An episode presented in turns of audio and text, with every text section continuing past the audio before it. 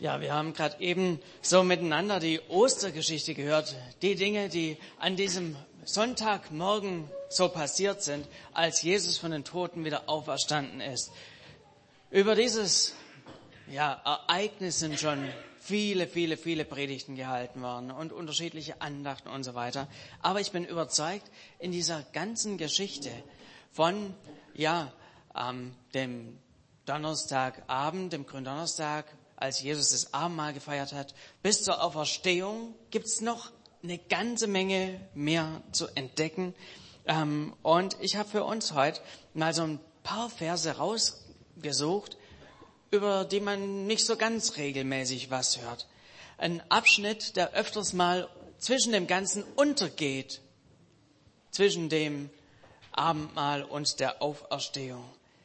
Heute geht es mal nicht um das letzte Abendmahl, nicht um die Gefangennahme Jesu, auch nicht um die Verurteilung oder die Kreuzigung, nicht um die Auferstehung, auch nicht um die Frauen am Grab oder wie er abends an seinen Jüngern noch erschienen ist, sondern es geht um vier Verse, die so mittendrin stecken, die man schnell mal so drüber liest.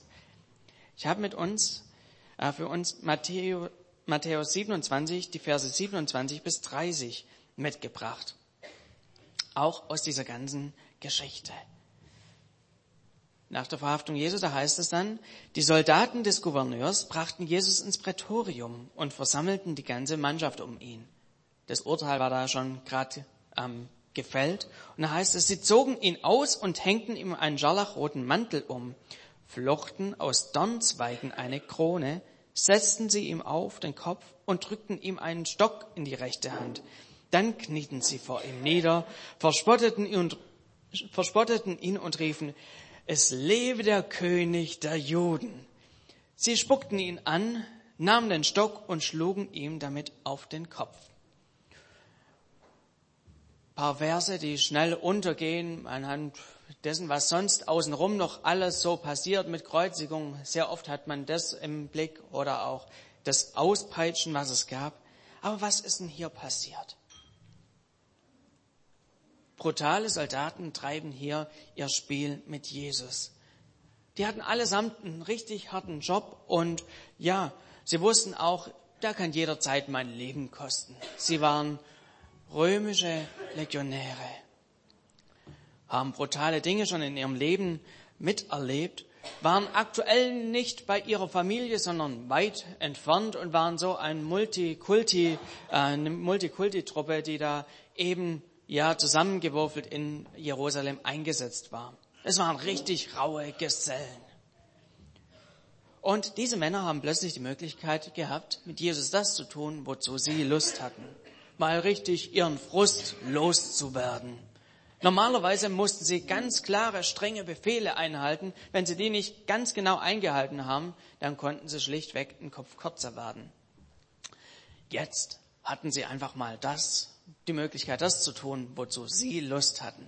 Sie hatten so einen Gefangenen. Die einzige Voraussetzung, die sie so hatten, war, der muss am Ende von ihrem Spiel noch leben, der muss ja noch hingerichtet werden. Und äh, dazu, das war so die einzige Regel, die da bestand. Und so machten sie sich über Jesus lustig. Sie kannten ja das Urteil, haben das so mitverfolgt, wussten, der ist dem Tode geweiht, weil er von sich selber behauptet, er wäre, oder weil über ihn gesagt wurde, dass er der König der Juden ist. Und so haben sie eben gemacht, wozu sie Lust hatten. Sie haben sich an diesem Jesus abreagiert und haben eine Dornenkrone gemacht und ihm auf den Kopf gesetzt. Man liest es hier so schnell und ähm, einem ist vielleicht gar nicht so bewusst. Und diesen Männern damals war es erst recht nicht bewusst, dass das eine viel tiefere Bedeutung hatte, was sie da gerade getan haben. Obwohl sie, ja, irgendwelche römischen Legionäre waren. Sie haben etwas getan, was eine ganz tiefe Bedeutung hatte. Und dieser Bedeutung, dieser Dornenkrone möchten wir heute mal auf den Grund gehen. Wir alle haben vielleicht so ein inneres Bild, wie so eine Dornenkrone aussieht. Gibt viele Bilder davon. Hier an der Seite sieht man so auch so ein bisschen so einen Dornkranz, den Jesus aufgehabt haben könnte. Aber wenn man sich mal intensiver mit der damaligen Zeit, der damaligen Kultur auseinandersetzt, dann merkt man, Kronen waren nicht nur irgendwie, ja, so ein Reif, der außen rum ging, sondern haben den ganzen Kopf bedeckt. Im Prinzip wie so ein Hut, eine Mütze. So waren damals Kronen aufgebaut und so müssen wir uns auch das vorstellen, was damals Jesus auf den Kopf gesetzt wurde. Was für Dornen das waren, wissen wir nicht. Es war einfach so ein Dorngestrüpp, was sie da eben wo gefunden haben, zusammengebunden haben und dann so einen Kranz oder eben so eine Haube für Jesus draus gemacht haben und haben dann gesagt, ja, dieser ist der König der Juden, haben da Jesus so verspottet. Aber welche tiefere Bedeutung steckt denn hinter dieser Krone, dieser Dornenkrone? War das nur ein Zeichen dafür, dass Jesus eben irgendwie einen Königsanspruch hat? Oder geht es dann noch um viel mehr? Wenn wir verstehen wollen, was diese Dornenkrone bedeutet, dann müssen wir ganz weit zurück in der Bibel gehen. Ganz an den Anfang der Bibel. Schon im dritten Kapitel der Bibel, da wird uns, werden uns Dorn vorgestellt. Und zwar war es so, die Schöpfung war gerade fertig. Gott hat eine perfekte Welt für den Menschen geschaffen. Ein Paradiesgarten, der einfach durch und durch gut war. Und schlagartig ist von Dornen die Rede. Eigentlich war alles perfekt. Die Menschen konnten tun und machen, was sie wollten. Sie durften nur nicht von diesem einen Baum essen. Und gerade von dem einen Baum haben sie gegessen. Und Gott konfrontiert Adam und Eva mit dem, was sie da getan haben, dass sie eben von diesem Baum gegessen haben. Und da heißt es in 1. Mose 3, Vers 16, Gott sagte, Gott sagte zur Frau, sagte er, Viele Unannehmlichkeiten werden über dich kommen und die Beschwerden deiner Schwangerschaft. Mit Schmerzen wirst du Kinder gebären. Dein Verlangen wird sein, deinen Mann zu besitzen, doch er wird herrschen über dich. Zu Adam sagte er, weil du auf deine Frau gehört und von dem Baum gegessen hast, obwohl ich dir das ausdrücklich verboten habe, vernimm das folgende. Deinetwegen sei der Acker verflucht um dich von ihm zu ernähren, musst du dich lebenslang mühen. Und jetzt kommen wir zum Punkt. Dornen und Disteln werden dort wachsen. Doch bietet er dir auch Frucht. Mit Schweiß wirst du dein Brot verdienen, bis du zurückkehrst zur Erde, von der du gekommen bist.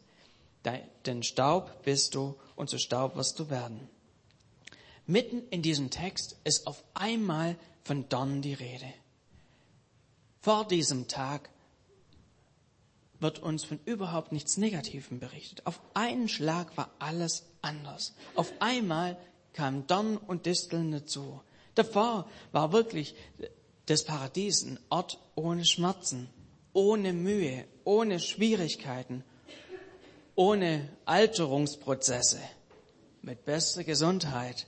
Ein Ort, wo man keine seelische Beschwerden hatte, komplette Freiheit erleben konnte.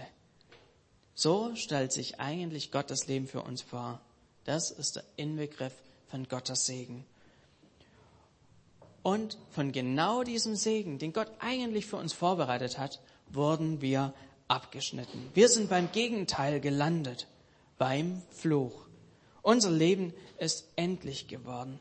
Die schönsten Dinge im Leben, die haben plötzlich so einen dunkelgrauen Schleier bekommen.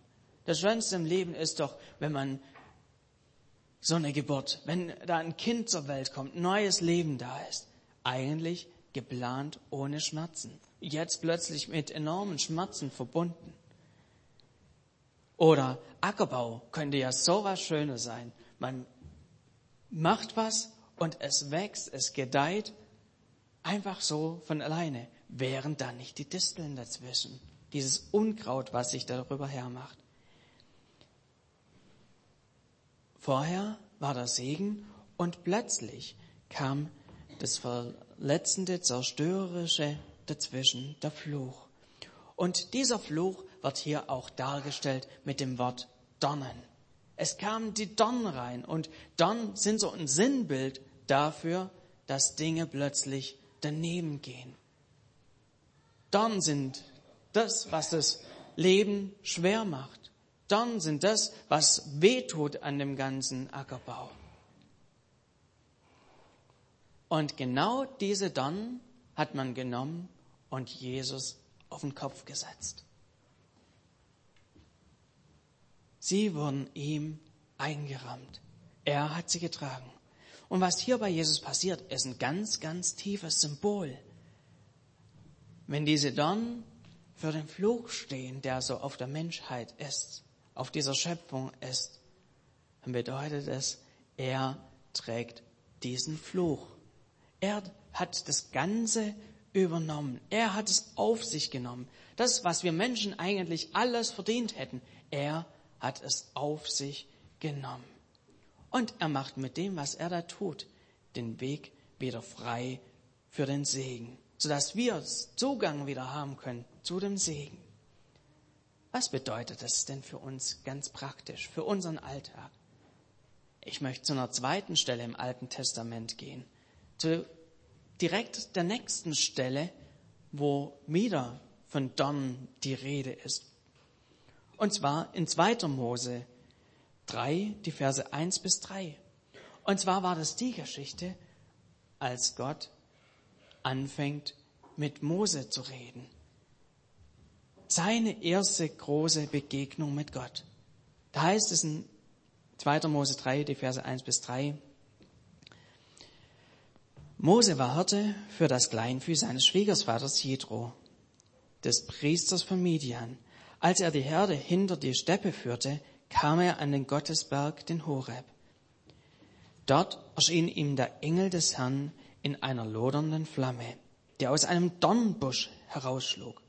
Mose sah, dass der Busch brannte, aber nicht von den Flammen verzehrt wurde. Darum, warum verbrennt dieser Dornbusch nicht, dachte Mose. Das muss ich mir aus der Nähe ansehen. Was war zu diesem Zeitpunkt los? Das Volk Israel lebte in Ägypten. Es ist groß geworden in Ägypten und sie wurden zu Sklavendünsten ähm, gezwungen. Es war eine entsetzliche Zeit. Die kleinen Söhne von diesem Volk wurden umgebracht, damit es nicht weiter größer wird. Das ganze Volk wurde geplagt und unterdrückt. Sie mussten mit dem ganzen Ausmaß von Fluch leben. Was Fluch bedeutet, das haben die am eigenen Leben ähm, und am eigenen Körper erfahren. Sie mussten so richtig schuften. Die wurden geplagt, ihnen ging es elend. Und genau in dieser Situation spricht Gott mit Mose. Interessanterweise wieder durch einen Dornbusch in einem Dornbusch ist es, kam die, ähm, aus dem kam die Stimme raus. Und Mose bekommt den Auftrag, das Volk Gottes aus der Knechtschaft herauszuführen, sie zu befreien. Und er bekommt nicht nur den Auftrag, sie zu befreien aus der Knechtschaft, sondern er hat auch den Auftrag bekommen, sie in ein Land reinzuführen, das mit so ähm, ja sprichwörtlich mit Milch und Honig überfließt.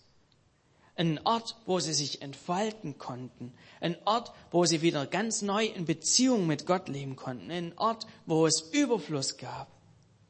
Mose hat also einen Auftrag gehabt, aus diesem Ort, der so mit Fluch belegt war, aus Ägypten, sie herauszuführen in ein Land, wo es neue Segen für sie gab. Genau das, was hier ähm, Mose als Auftrag bekommt, ist ein Sinnbild für Jesus, was Jesus getan hat. Auch der Auftrag von Jesus war genau das, die Menschheit rauszuführen aus dem Fluch, aus dem verfluchten Leben und in Segen reinzuführen. Jesus ist nicht nur gekommen, um eine Dornenkrone sich aufzusetzen, den Fluch zu übernehmen, sondern für uns ein Leben ähm, auch zu zu schaffen, was von Segen ähm, erfüllt ist. Wenn wir Jesus und sein Leben anschauen, dann sehen wir, da gab es viele Heilungen. Menschen, die ein furchtbares Leben geführt haben, ihn hat er rausgeholfen, dass sie ein neues, hoffnungsvolles Leben führen konnten. Und genau das können wir heute noch erleben. Jesus will und kann das heute noch, dass er uns aus unserer Situation rausführt, dass er auch Heilung heute noch schenkt. Das können wir zu einem Teil heute erleben und dann in vollem Umfang, wenn Jesus auch wiederkommt. Wie funktioniert das, dass Jesus uns von dem Fluch in den Segen reinführt? Wie funktioniert das ganz praktisch? Ich glaube, da können wir wieder hier dieses Volk Israel uns anschauen. Wie haben, sind sie von Ägypten, von dem Ort des Fluches, dorthin gekommen, wo Gott was für sie vorbereitet hatte, den Ort des Segens? Wie kommt man von Ägypten in das Land Israel? Mit vielen, vielen Schritten. Da gibt es die großen, entscheidenden Schritte, wenn man über eine Landesgrenze geht und weiß, so, jetzt bin ich draußen aus dem einen Land und bin drin im nächsten Land. Aber es gibt so die kleinen Schritte dazwischen. Und genau so ähnlich müssen wir uns das auch vorstellen bei uns und unserem Leben. Da gibt es die großen und die kleinen Schritte. Die großen Schritte können wir lesen in Markus 16, Vers 16. Da heißt es, wer glaubt und sich taufen lässt, wird gerettet werden. Wer aber nicht glaubt, wird verurteilt werden. Da stecken zwei große Schritte drin. Das Glauben und sich taufen lassen. Diese zwei Schritte sehen wir.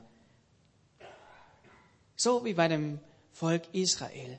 Sie mussten raus aus Ägypten. Das war der erste große Schritt, den sie gehen mussten. Dieses, dieser Schritt, den sie da gemacht haben, raus aus Ägypten, ist so ein Bild auf, ja, ich glaube. Ja, ich vertraue diesem Jesus. Auf sein Wort hin, weil ich ihm glaube, mache ich einen Schritt zu Jesus hin. Ich verlasse das alte Leben und gehe auf Jesus zu. Das ist der erste große Schritt, den wir sehen. Dass wir einfach sagen, ja Jesus, ich glaube, dass du für unsere Schuld am Kreuz gestorben bist. Das ist der erste große Schritt. So wie damals raus aus Ägypten. Und dann heißt es hier noch in Markus 16, 16, und sich taufen lässt. Ist interessant, wenn man diese Geschichte vom Volk Israel hier mal näher anschaut, da gibt es eine ganz ähnliche Situation. Sie mussten, sie sind plötzlich ans Meer gekommen. Hinter ihnen war der Pharao, ist hinterhergekommen mit seinem ganzen Heer. Und sie mussten sich, sie mussten da irgendwie weiterkommen, aber das Meer hat ihnen den Weg versperrt. Und so hat Mose damals den Stab ausgestreckt und das Meer hat sich geteilt, so berichtet uns das die Bibel. Und sie mussten durch das Meer hindurchgehen und nach ihnen ist der Weg dann wieder abgeschnitten gewesen, sodass Pharao sie nicht erwischen konnte. Was wir hier sehen, ist ein Bild auf die Taufe hin. Taufe bedeutet genau das. Ja, ich gehe nochmal einen weiteren Schritt. Ich lasse mich taufen. Ich gehe wie durchs Wasser, wie das Volk Israel hier und erlebe damit, dass ich weiter zu Gott hinkomme. Ein klares Zeichen, das wir hier sehen. Wir müssen auch wir persönlich so unser Ägypten verlassen, unser altes Leben verlassen und auf Jesus zugehen, ihn annehmen. Und hier haben wir eben auch die Taufe als ein wichtiges Element.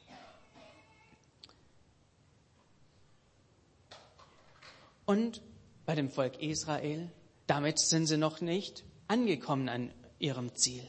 Es hat auch die vielen kleinen Schritte noch gebraucht, durch die Wüste durchzulaufen, bis sie dann endlich in dem verheißenen Land waren. Und auch so ähnlich ist es bei uns. Wenn wir in Gottes Segen reinkommen wollen, braucht es die vielen kleinen Schritte. Die vielen kleinen Schritte, wo wir bereit sind, Gott zu gehorchen, nicht unsere Gefühle vorn anzustellen. Nicht unseren, einfach das zu tun, was vom Verstand her logisch ist. Nicht das, was unser Umfeld vielleicht von uns erwartet, sondern dass wir bereit sind, einfach das zu tun, was wir sehen, was Prinzipien in der Bibel sind.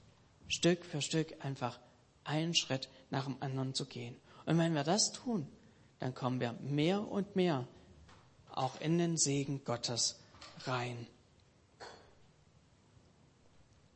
Jesus hat sich so diese Dornenkrone aufsetzen lassen, hat den Fluch auf sich genommen und damit auch einen Weg frei für den Segen gemacht. Das ist die gute Botschaft von Ostern. Als Jesus so am Kreuz hing und starb, hat er gesagt, es ist vollbracht.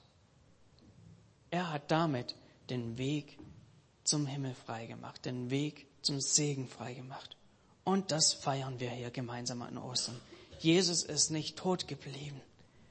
Er ist wieder von den Toten auferstanden. Er hat den Tod besiegt und nicht der Fluch hat Jesus klein gekriegt, sondern Jesus hat den Tod letztendlich bezwungen. Und er ist danach vielen, vielen, vielen Menschen begegnet. Die Römer haben extra eine ausgebildete Truppe vor das Grab hingestellt, damit der Jesus ja nicht rauskommt. Und es hat nichts genützt. Jesus ist vielen Menschen danach erschienen und ist nach 40 Tagen dann zurück in den Himmel zum Vater umgekehrt. Dort sitzt er jetzt zur Rechte des Vaters im Himmel. Und dort hat er nicht mehr diese Dornenkrone auf, sondern eine Krone, die ihm gebührt. Eine Krone von einem König. Und ein König kann zuteilen. Er hat im Überfluss. Und so möchte er aus seinem Überfluss in dein Leben reinwirken. Er möchte dir Segen in dein Leben reingeben. Dies tut er jetzt schon. Mehr und mehr, wenn wir beten. Wenn wir Gott bitten, Gott, beweg du bitte deinen Arm, hilf mir in meiner Situation, dürfen wir damit rechnen, dass Gott heute in unserem Leben Dinge bewegt und verändert. Die Frage ist, wer ist denn dieser Jesus für dich? Ist er nur irgendwie ein Mann, der eben vor 2000 Jahren gelebt hat und wo halt irgendwas war, den man gekreuzigt hat? Oder glaubst du, dass dieser Jesus derjenige ist, der für dich und für mich ans Kreuz gegangen ist? Das Volk Israel ist mit vielen kleinen Schritten von Ägypten ins verheißene Land gekommen. Und ich möchte dich so fragen, was ist denn dein nächster Schritt? Ist es vielleicht dieses allererste Mal losgehen auf diesen Jesus? Einen ersten Schritt zu gehen? Vielleicht zu sagen, ganz entscheidenden Satz zu sagen, ja, ich nehme dich, Jesus, als meinen Retter an? Oder vielleicht ist es für dich dran, auch das nochmal so zu bestätigen und zu sagen, ja, ich lasse mich taufen als Zeichen, weil ich an diesen Jesus glaube. Dann geh diesen Schritt. Oder vielleicht sind es bei dir auch die vielen kleinen anderen Schritte, die uns einfach mehr und mehr in den Segen reinführen. Ein Schritt, wie zu sagen, ja, Jesus, ich glaube, dass du eine Lösung für meine Probleme hast. Ich glaube, dass du mein, durch mein Leben wirken möchtest und ja, du darfst durch mein Leben wirken. Ja, Jesus, ich glaube, dass du den Fluch auch in meinem Leben gebrochen hast und dass ich jetzt Segen erleben darf. Was ist dein nächster Schritt? Schaust du schon diesem Jesus in die Augen und sagst du ihm, ja, du bist mein Herr, du bist mein Heiland, du bist mein Retter. Und weil du von den Toten auferstanden bist, darf ich leben, darf ich ewiges Leben haben, das ich bei dir verbringe. Ich möchte jeden einzelnen von uns herausfordern und fragen, wer ist dieser Jesus für dich? Und wo bist du gerade auf deiner Reise mit diesem Jesus? Bist du auf dem Weg weiter, immer weiter Richtung Segen, Richtung dieses Leben, was Gott für dich vorbereitet hat? Ich mache euch Mut, weitere Schritte zu gehen. Einfach Dinge wie die Bibel zu lesen, zu erkennen, was Gott für ein Leben für uns vorbereitet hat. Dadurch kommen wir immer weiter Richtung Segen. Gemeinschaft mit anderen Christen zu suchen, auch dadurch erleben wir, wie wir immer weiter dahin kommen, wo Gott für uns Segen vorbereitet hat. Ich mache jedem Einzelnen hier Mut, den nächsten Schritt zu gehen, auf diesen Jesus zu. Er steht mit offenen Armen da und möchte dir und mir begegnen. Er hatte eine Dornkrone auf dem Kopf, hat alles für dich getragen und er möchte jetzt einfach dich zu einem Kind haben. Wir hören jetzt gemeinsam nochmal ein Lied, wo wir das Ganze auch nochmal auf uns wirken lassen können. Dann darf ich weiter übergeben an Nasima.